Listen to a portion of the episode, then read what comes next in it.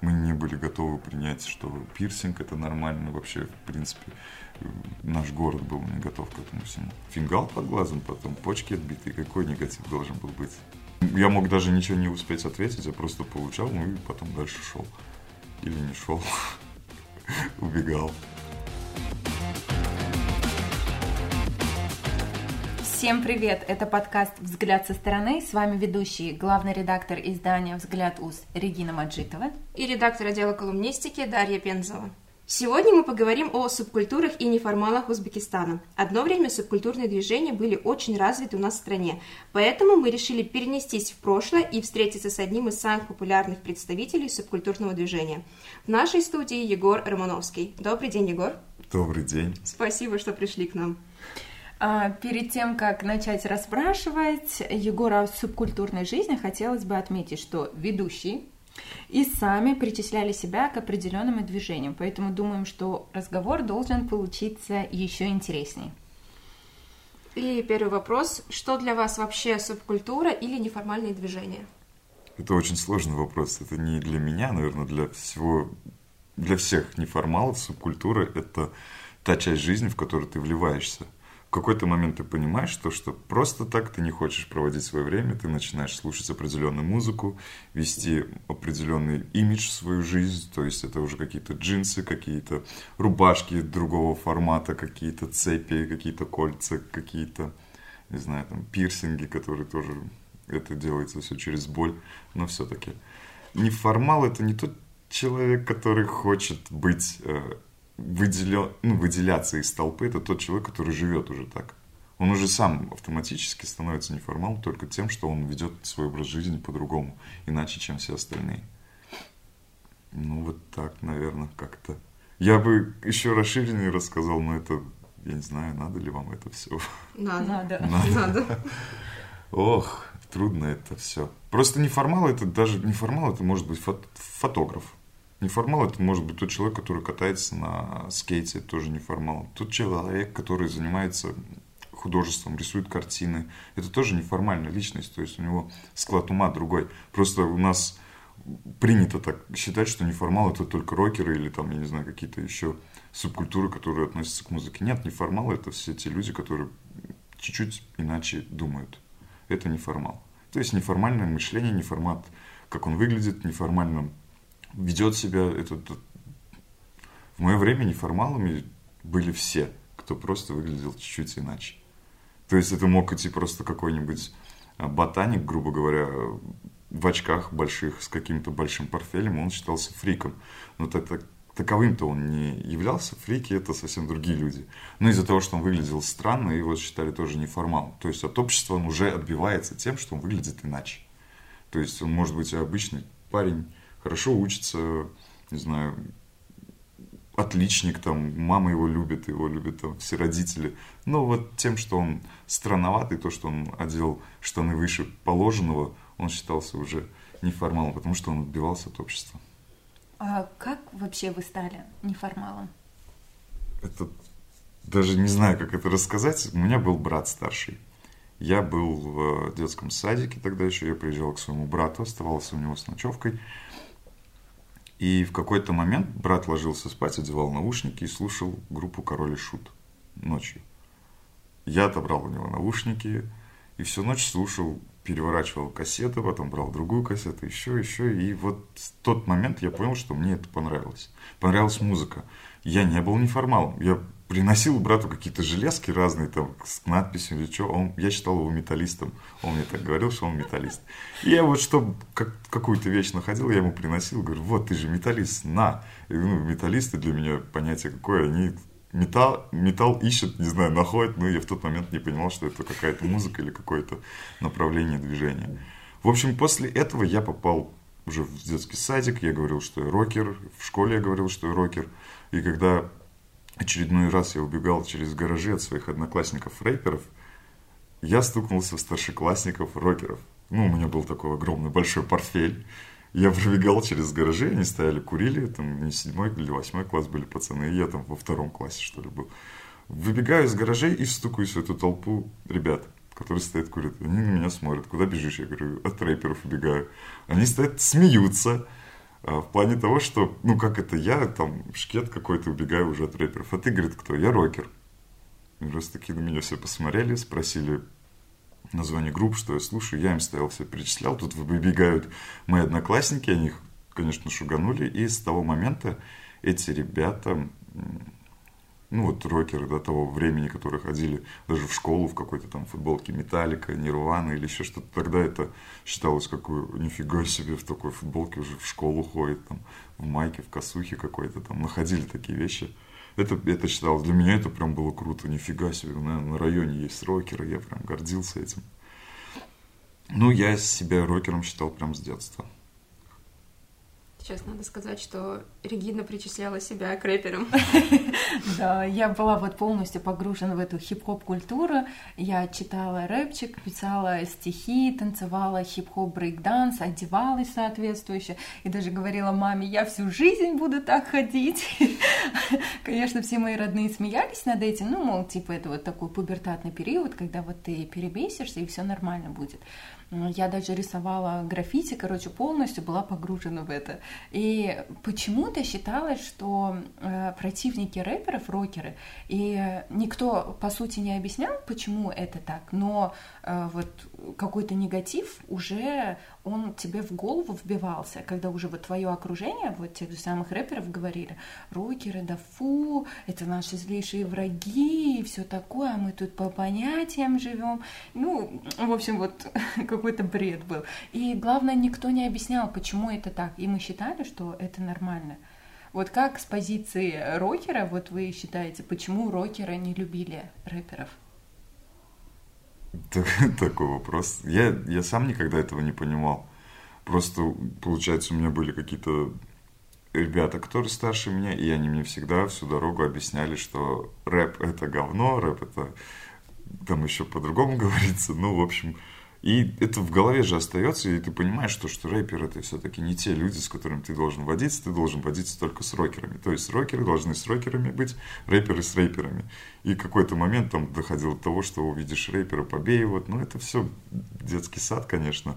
Потом мои одноклассники, я с ними очень хорошо дружил. Бывало такое, что я ходил вот с таким ирокезом большим по району. И два рэпера, друга моих одноклассников, которые шли со мной такие в шароварах. И как это... ваши рокеры реагировали на это? Да, и мне было уже потом на всех пофигу, потому что я стал, по-моему, единственным на районе тем человеком, который мог ходить и одеваться так, как я хотел.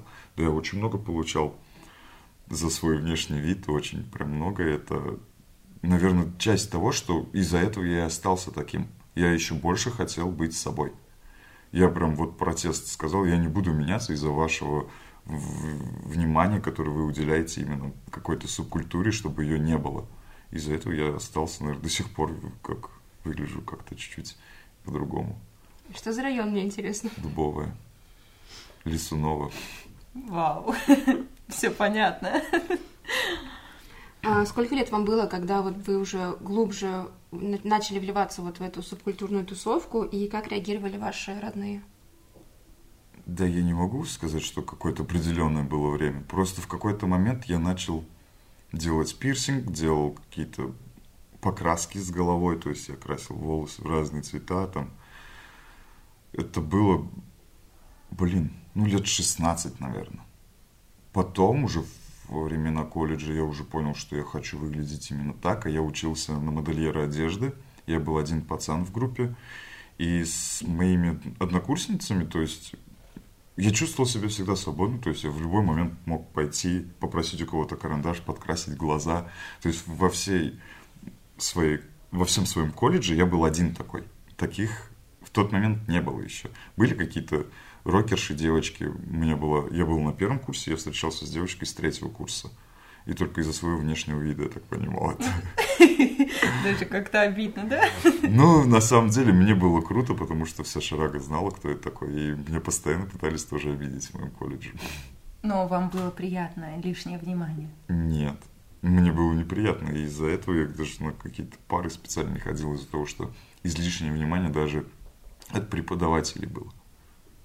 И я единственный тот человек, который попал к Гуле Каримовой. Я учился на первом курсе и попал к Гуле Каримовой на показ мод, как молодой модельер одежды.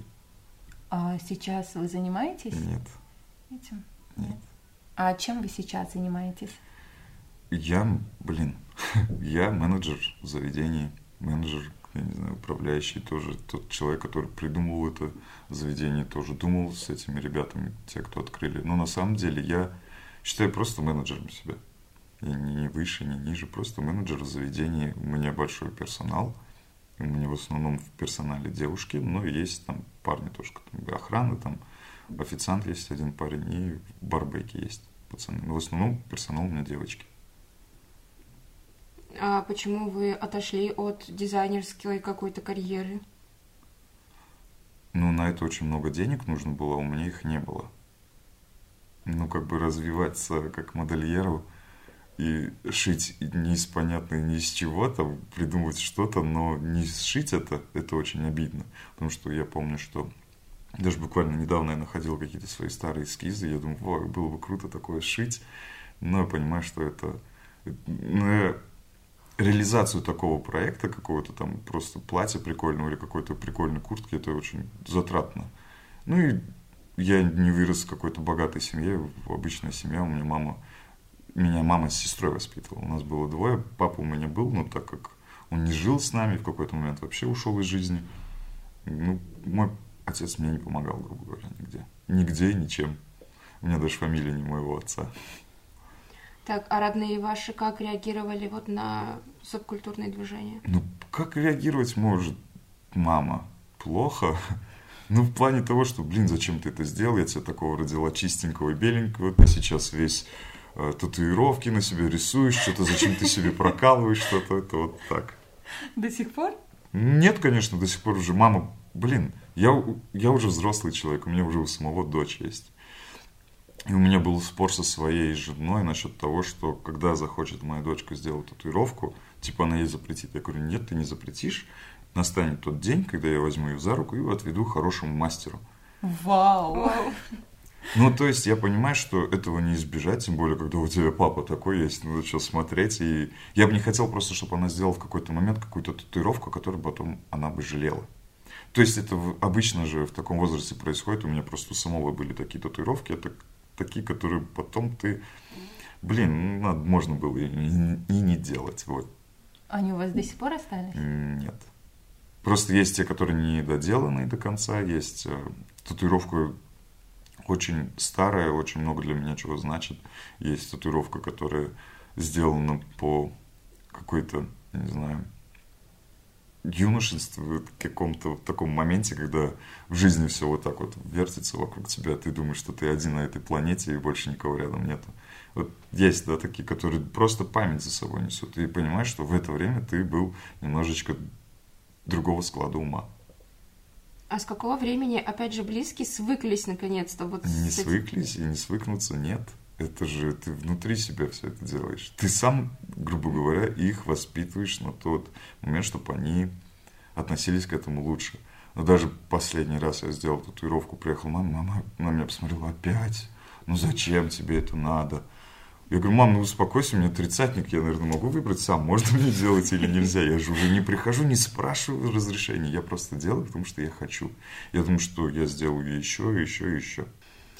А, Мне было, наверное, лет 15, когда я тоже начала увлекаться всеми этими субкультурными движениями. А, Тогда я просто обожала Аврил Лавин, безумно любила ее вот эти вот э, волосы с розовыми такими тоже прядками. Пошла к маме, ставлю ее перед фактом, мам, мне нравится, я хочу вот так вот. И с 15 лет моя мама сама водила меня по разным салонам, там просила, искала где-то каких-то там мастеров, которые могли бы мне покрасить э, в розовый, потом уже голубой пошел, зеленый, потом уже полностью голова пошла со временем, там лет к 20 и так далее. Но тоже очень важно, чтобы родители в такие периоды могли принять решение ребенка и, может быть, даже как-то помочь и посодействовать ему. И ни за что не, не угнетать ситуацию, не пытаться там, поставить какие-то рамки, еще что-то, а наоборот идти навстречу. Ну, когда я спрашивала у своей мамы, как ты вообще реагировала на нас, что у меня сестренка очень любила носить что-то с черепами, вот все с шипами. Я говорю, мама, ну как это вот у тебя в голове укладывалось, что э, чем мои дети занимаются, что они носят? Она говорит, ну, она у меня очень прогрессивная, и в тот момент ну вот, как она рассказывает, а, я думала, что это очень круто, интересно, и тем более, если вам нравится, почему бы и нет. Ну, потому что вещи-то в таком возрасте, когда тебе 14-15 родители покупают, как бы не было. Хочу розовые колготки. На, розовые колготки. Хочу там вот такие шаровары. Все, на. И как бы с ее стороны я не сталкивалась с каким-то негативом. Но были ребята, которые рассказывали, что вот родители не хотят, там, и все такое. Ну, для меня это было немного странно. Ну да, это странно, когда ты просишь у мамы денежку на куртку какую-то кожаную, которая стоит... На тот момент это еще дороже наверняка было, потому что их в Ташкенте-то мало было. Я поэтому и начал сам делать какие-то вещи, сам разукрашивал какие-то, делал какие-то там краски, чтобы накрасить, чтобы прогладить, чтобы это держалось подольше. Я потому что денег делала. не хватало, грубо говоря, там на что-то. И приходилось сам. Но так и родилось у меня в голове, что я хочу быть тем человеком, который сам делает вещи. Я в детстве даже было такое, что я ходил в кружок умелые ручки, я там шил, учился шить, я умею руками, конечно, работать, я имею в виду, что шить я сам смогу, но на машинке я почему-то не могу сидеть. Меня вымогает этот звук. Я долго не могу за машинкой сидеть. И, наверное, из-за этого больше всего, что я все-таки стал придумывать больше, чем сам уже отшивать и делать. То есть не, не в плане того, что я сам сяду, соберу с нуля эту вещь, а в плане, что я нарисую, расскажу, как это сделать, и расскажу, как это правильно должно выглядеть. Вот. То есть я модельер. Я думаю, если бы вы продолжили это, у вас были бы какие-то не для массового потребления вещи, а вот что-то эксклюзивное было. Понятно, было бы так, но в тот момент, когда я попал к Гульнаре, Гульнара мне сама сказала, что ты же понимаешь, где ты живешь. Я говорю, да. Ты же понимаешь, что, что сейчас это я показывать не могу. Я говорю, да, ну вот переделывай. И мне пришлось всю свою коллекцию, там 8 единиц, мне все пришлось переделывать. Я вот с такими синяками глазами ходил, ну я сделал, но мне самому было неприятно, не, не нравилось. Это уже было не то. А вообще какая польза обществу вот, была от субкультур? А что значит польза? А что несет за собой пользу для общества? Такого не может быть. Это не польза, это тот момент, что молодежь должна чем-то заниматься. Если молодежи нечем заниматься, они начинают э, впадать или в депрессию, это вот как было момент с эмо. Это была отдельная субкультура, которая, как мы прикалывались, то есть я уже был постарше этого всего, когда я видел эмо, я говорю, это тот год, которого не пустили на кладбище. Это все шутка, конечно же. Это просто дети, у которых есть переходный возраст. А переходный возраст, это касается, скорее всего, больше половины людей. Ну, больше половины детства. У каждого это есть. Каждый проходил этот момент, когда личность становится какой-то личностью. И вот каждая ругань какая-то, каждая то, что его задели, каждая часть, то, что человека обидели, это все копится в маленьком человеке, в маленькой вот этой сущности, которая ходит и потом с собой что-то делает. Эмма – это просто эмоциональный человек, который может расплакаться, не имеет значения, это будет в общественном месте, дома, комнате, закроется в туалете, в ванной. Это просто эмоциональный человек. Но это вышло, вышло все в какую-то субкультуру, когда люди могли показать себя там с ярко-розовым, черным цветом, с большими накрашенными глазами. Это, грубо говоря, год, ну, только там 10 лет назад. Вот маленький, типа готик. Так. Ну, потому что это не совсем субкультура, просто сделали из нее сами люди субкультуру. С каким негативом вам приходилось встречаться? Да с разным. Например? Я... Самые яркие, может, какие-то ситуации были? Фингал под глазом, потом почки отбитые. Какой негатив должен был быть? Как То это случилось? Избивали. Но, блин, как вам объяснить, избивали? Чего люди не знают, того, того люди боятся. У нас это так. То же самое, что сейчас идет э, нагнетание, но на субкультуру, грубо говоря, анимешники – когда они не относятся вообще к ЛГБТ аниме, это мультик. Это те люди, которые, как раньше были эмо, сейчас это аниме. Это просто дети, которые смотрят мультики, которые увлекаются какими-то там мультяшными всякими загонами и их причисляют там к какому-то там виду. Вот то же самое были и рокеры в то время. Эмо, рокеры, готы, просто субкультура, которая есть те люди, рэперы, есть люди, которые просто не любят субкультуру, готы и все такое. И вот я шел по какому-то там району, не будем называть эти районы, и попал в ту толпу, где их было больше, чем меня. Вот. О, ты что, рокер? Ну-ка иди сюда. И вот с этого все начиналось. Как бы обычный разговор начинался так. То есть я мог даже ничего не успеть ответить, я просто получал, ну и потом дальше шел. Или не шел, убегал. А в последнее время вы встречались с каким-то негативом? Да нет, сейчас я уже думаю, что сейчас такого нету. Сейчас в плане ко мне, как к личности, такого нету. Есть, наверное, люди, которые меня до сих пор просто не любят с того времени, а так такого прямого, что «Эй, ты что с собой сделал? Ты посмотри на себя». Я иду с дочкой, иду за ручку там, или возьму ее на руки, иду по базару, допустим, на меня все смотрят, ну, типа, я такой татуированный, у меня такая дочка. Все. Ну, единственное, что мне никто в глаза ничего не говорит. Раньше это же можно было там кричать. Вот по поводу субкультуры. А, аниме можно причислять, анимешников можно причислять к субкультуре? Ну, потому что элементарно а, готы эмо, например, они внешне, они выделялись очень сильно, а анимешника ты как бы ну, не поймешь, э, причастен он к этому или нет. А я сейчас объясню. Аниме — это тот момент, что люди вообще должны перевоплощаться в того героя, которого они любят. У нас просто это не настолько еще развито, а вообще в других странах есть целые вечеринки э, анимешные, когда приходят большими толпами, они все переодеваются в своих любимых героев, делают прям какой-то имидж, красятся, одеваются, выглядят, танцуют там с какого-то фильма, разговаривают или с какого-то мультика, разговаривают даже его словами. Это культура. Культура, грубо говоря, какого-то там направления жанра мультфильмов, которые они следят. Просто сейчас у нас еще пока они не одеваются. Но они тоже пытаются там где-то что-то выглядеть хотя бы примерно, может, челку или волосы какие-то отращивают. Все.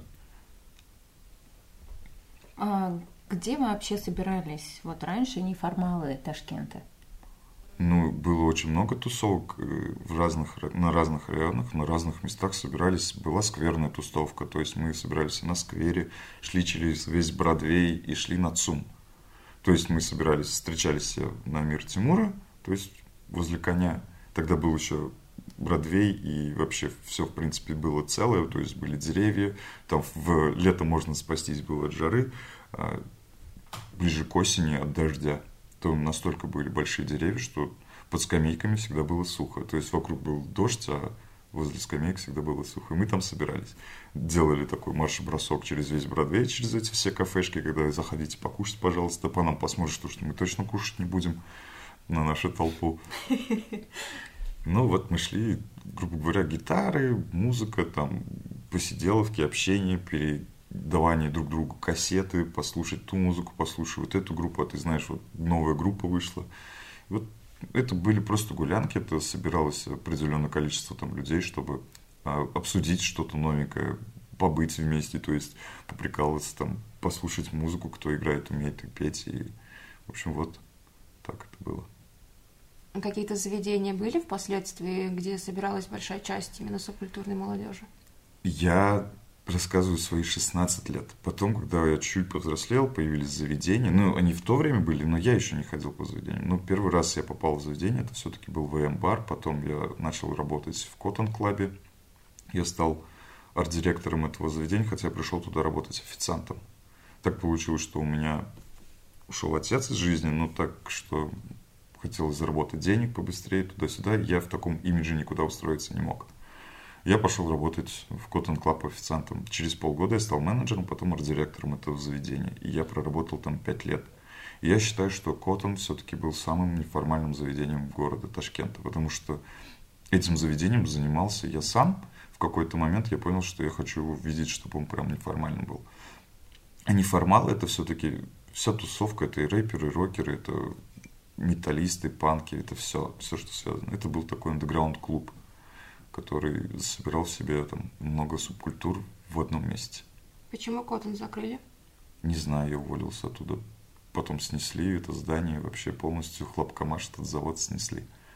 Я ушел в другое заведение, это был СТ-бар, я ушел оттуда из-за денег.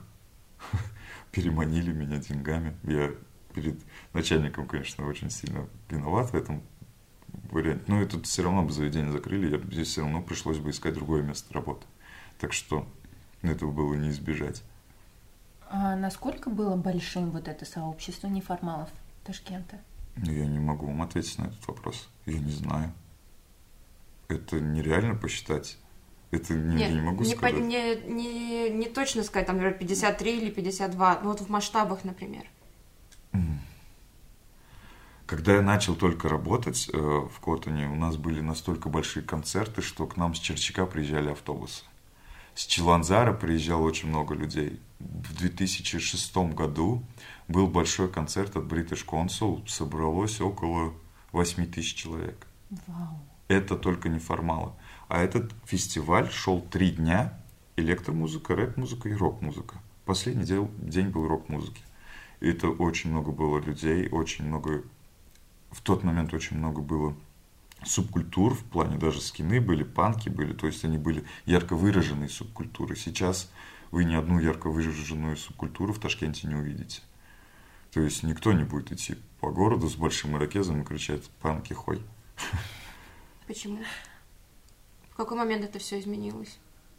Люди изменились, наверное, больше. Части это, это не изменилось в других странах, это до сих пор есть. Это у нас этого нет. Почему у нас этого нет? Трудный вопрос, наверное. Я не знаю. Может быть, это связано с тем, что как-то э, люди взрослеют, и этот Ну хорошо, жизни... всегда так было, что люди взрослеют. И в других городах люди взрослеют, но нету поколения, которое идет за этим. То есть нету той музыки, нету такого места, где можно было бы спокойно ну, как бы быть самим собой. Такого просто сейчас нету. Возможностей таких нету, как раньше. Да и сейчас этого не нужно никому. Сейчас вот есть интернет, зашел в интернет, послушал дом, посмотрел концерт, сходил на концерт, все. То есть на этом ограничивается. А раньше, чтобы получить кассету какой-то группы, надо было или ехать куда-то за границу, чтобы купить эту кассету, или у кого-то перезаписывать эту кассету, кто уже привез. И это вот перезаписи, перезаписи одной какой-то кассеты, которая в конце, на последней кассете уже там еле слышно, что там поют, но все сидят, слушают толпой на каком-то магнитофоне, куда вставили кучу батареек. В общем, так. Это хорошо или плохо? Что нет субкультур, плохо. Это нехорошо, просто я считаю, что это какая-то ду- душ- духовность, наверное, в людях развивается. Тот момент, когда ты видишь хорошее развитие какой-то культуры, это классно. Ну, я против там, не, не буду говорить против чего я, это не есть хорошо. Я против э, плохих субкультур, вот так я скажу. Потому что это плохо влияет на, вообще на человечество, на какие-то взгляды людей. Это несет плохое отношение к людям. Я понимаю, что это больше люди сами это несут. Потому что был такой момент, когда я заходил в автобус, и прям весь автобус старался меня сфотографировать. То есть уже на тот момент появились телефоны, и кто-то вот так, блин, как-то вот так, вот так, и прячется, и все равно фотографирует. Это, я понимал, что это плохо, потому что люди не, не были готовы к этому. Я сидел с девушкой, допустим, и папа своему сыну, маленький мальчик был лет, ну, там, не знаю, 9, может быть, 8 лет, говорил ему на узбекском, что вот так выглядеть нельзя, это плохо, это харам. Да, это плохо, но я считаю, что надо объяснять это как-то по-другому, иначе. То есть это больно цивилизованно доносить до ребенка. Потом же ребенок вырастет и будет это тоже своим детям так говорить. А может так получится, что его ребенок захочет послушать или захочет как-то выглядеть иначе. И все, и у, получается у отца уже будет заложено воспитание, что так не должно быть. Согласен, может, это не должно быть. Но вы знаете, вот в какой-то момент, когда я лично была вот э, в одной из этих субкультур, казалось, что это здорово, что они есть, потому что это команда единомышленников. Э, у вас какие-то схожие взгляды, и не было такого, что ну вот, конечно, есть люди, которые одиночки, которым тяжело дружить, кем-то заводить друзей. А здесь казалось, что когда ты находишься в субкультуре, у тебя есть какая-то вот общность, и всегда есть люди, которые тебя понимают, а, поддерживают, у вас какие-то одинаковые вкусы, и особо какой-то потребности в общении а, не было, потому что вот это все восполнялось. А, как вы считаете, это вот как бы Это так именно было так заложено? было, да. Это так и было, потому что, допустим, у меня на районе было мало рокеров, и мне приходилось ездить куда-то на другой район, чтобы там с рокерами потусить.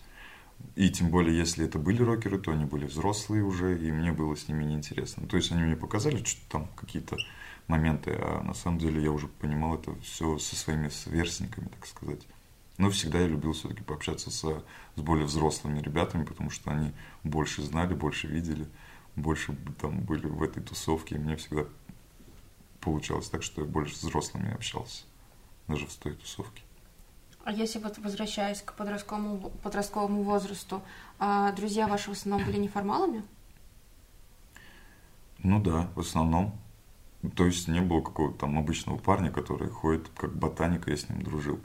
Нет, я до пятого класса был самый такой, знаете, лох в классе. Не побоюсь этого слова, потому что я и за себя постоять никогда не мог, и просто легко обижаемый был такой парень. Что просто за меня никто не мог постоять. У меня была сестра старше себя, ну, старше меня себя, старше меня, которая училась там в девятом классе, я был там в третьем, и просить ее идти на верх какой-то, на этажи, где бегают эти, носятся эти одиннадцатые классы, девятые классы, не хотелось. И так просто получал, короче, от своих одноклассников. Но когда я стал больше общаться с рокерами, вот с этими же, которые в моей школе учились, я стал прям придурком. Вы все еще общаетесь с этими людьми? Нет. Слово плохое, да, подобрал. А повлияла ли ваша причастность к субкультурам на дальнейшую вашу жизнь? Ну, я понимаю, что это запись идет, но вы сами на меня посмотрите, как вы думаете. Я думаю, да. То есть я не скрываю, что я в душе рокер до сих пор, и я никогда не буду этого стесняться, потому что это моя жизнь, я так прош... прошел ее.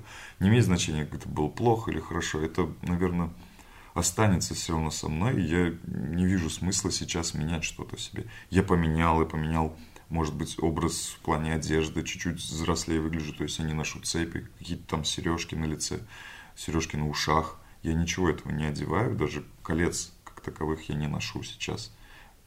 Но я понимаю, что я бы где-то, может быть, что-то вернул из старого. Но я понимаю, что у меня у самого есть дочка, и я работаю сейчас в многих местах, и я хочу как бы больше развития тоже для себя, для своей жизни.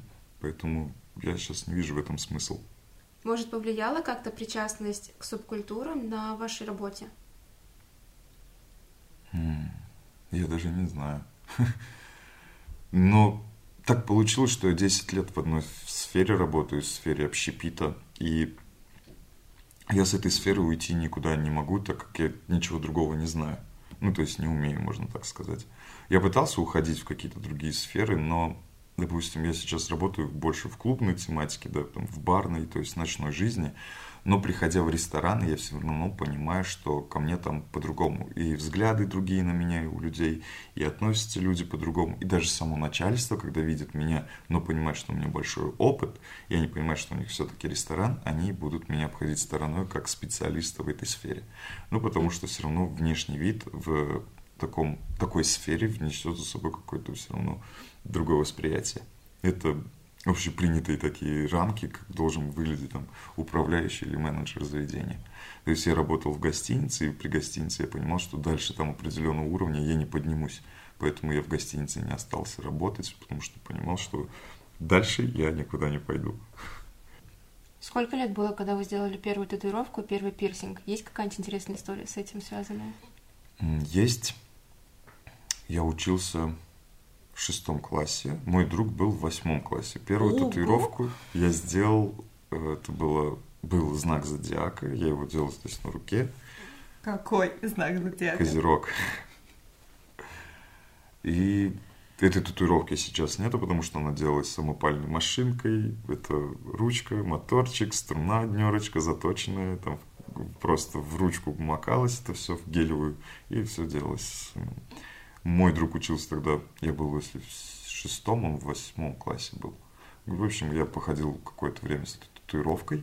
Я недавно на- нашел фотографию, где я видел эту татуировку и сказал, ой, Она сделана, в принципе, нормально, но просто же понимаешь, что это самопальная татуировка. И одна из первых татуировок, которая была на мне сделана в салоне, у меня здесь сзади есть крестик, такой в виде человечка.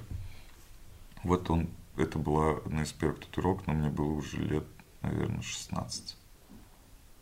А в 16 лет можно набивать татуировки? А есть определенное время, когда можно набивать, а когда нельзя? Ну, когда я в первый раз пришла, у меня спросили, типа, вам 18 лет есть? Я говорю, да. Тогда хорошо, а если тогда у вас можно. есть подруга, которая делает татуировки, и которая говорит, что я могу тебе сделать, но только так, чтобы она была, типа, небольшой. Я говорю, так у меня уже есть татуировка. Он говорит, ну все, тогда идем. Все. И она же мне потом прокалывала язык. У вас есть дочь, а, и если она решит стать неформалкой, как вы на это отреагируете?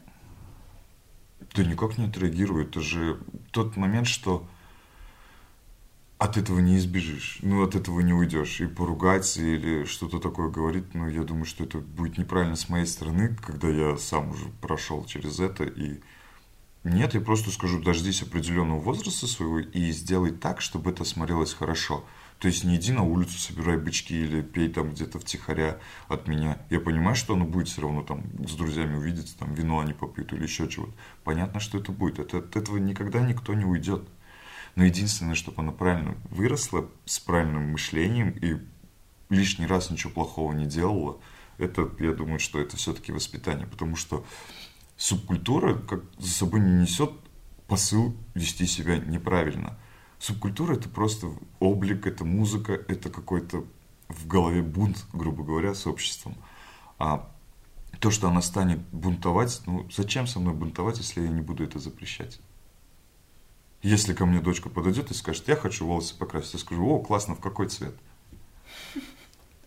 Классный папа.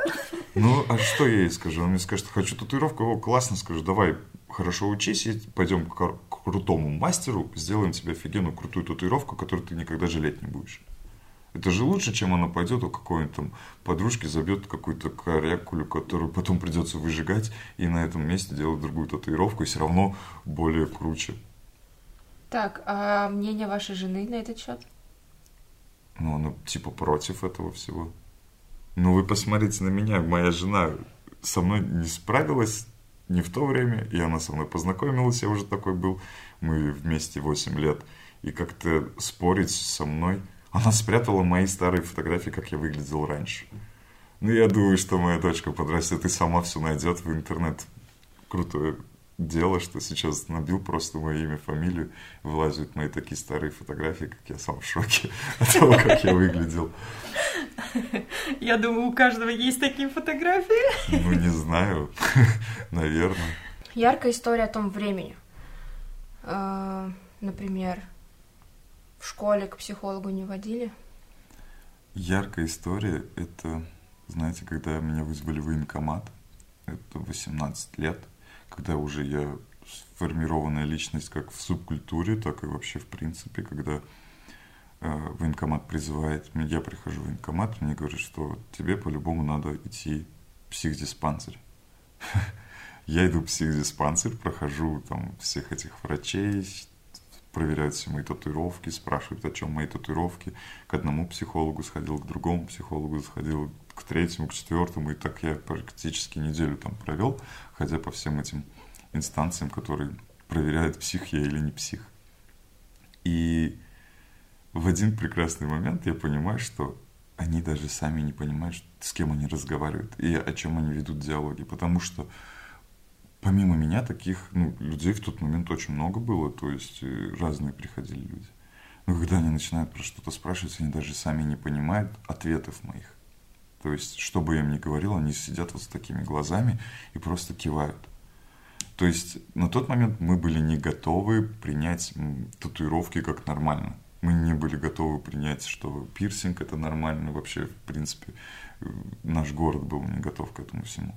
И в тот момент мне поставили 7Б, это психически неуравновешенный человек. То есть в армии меня с таким 7, 7Б, да, или 6Б, 6Б, да, поставили диагноз, психически неуравновешенный. Сейчас такой статьи нету уже, сейчас к этому всему уже готовы и понимают, что людей с татуировками их очень много. И сейчас у меня просто типа анцептуация личности, типа это переводится как сложный характер. Обалдеть. А после этого вам не назначили какое-то принудительное лечение? Нет, ничего не предназначили. То есть я адекватно на всех вопросы отвечал. Они у меня... Вопросы были такие очень странные для меня. Ну, типа, чем отличается птица от самолета? Я про это говорю, да, там очень было таких вопросов куча, но я всех, конечно, не вспомню, что было очень много лет назад. Но сам факт того, что я это помню, со смехом вспоминаю это все, потому что мне смешно от того, что происходило в тот момент, и как они к этому всему относились, потому что был какой-то врач, девушка молодая, которая зашел, она же прям кричать начала от того, что она увидела меня. Ну, я просто понимаешь, что это человек-психолог, который должен адекватно ко всему относиться, ко всем таким моментам, каким-то таким вещам. А я захожу, она кричать начинает, и я тоже кричать начал, только на нее кричать начал. Не в плане каких-то слов, а просто крика, вот эмоции. То есть это такая была эмоция, у нее испуга, а я ее еще и пугал дальше от того, что она просто закричала. Я говорю, что вы орете? Вы же понимаете, где мы находимся. Я сейчас думаю, что вас забрать могут за это. Вот такой был момент. Вы считаете, что сейчас наше общество готово принимать людей, не похожих на всех? Нет, не готово. Я просто понимаю, что люди, людей невозможно подготовить к чему-то, к чему-то новому или к чему-то, допустим, хорошо забытому старому. Это мода, которая приходит и уходит. Может быть, через год-два опять начнутся субкультуры, опять это все вернется. Это было бы, конечно, хорошо. Но для чего и кому это нужно? Это если молодежь опять нач- начнет одеваться, начнет выглядеть так, начнет это слушать, начнутся какие-то концерты. Сейчас проходят концерты и намного масштабнее, и намного больше их проходит. Но даже приходя на какой-то концерт, ты уже не видишь таких людей, которые каждый день готовы ходить так. Потому что в основном сейчас ты приходишь на концерт, и они только на концерте выглядят так. В обычный день ты их увидел, обычный человек, ты его бы и не узнал, что он был вчера на концерте. На каком-то из рокерских концертов, я имею в виду.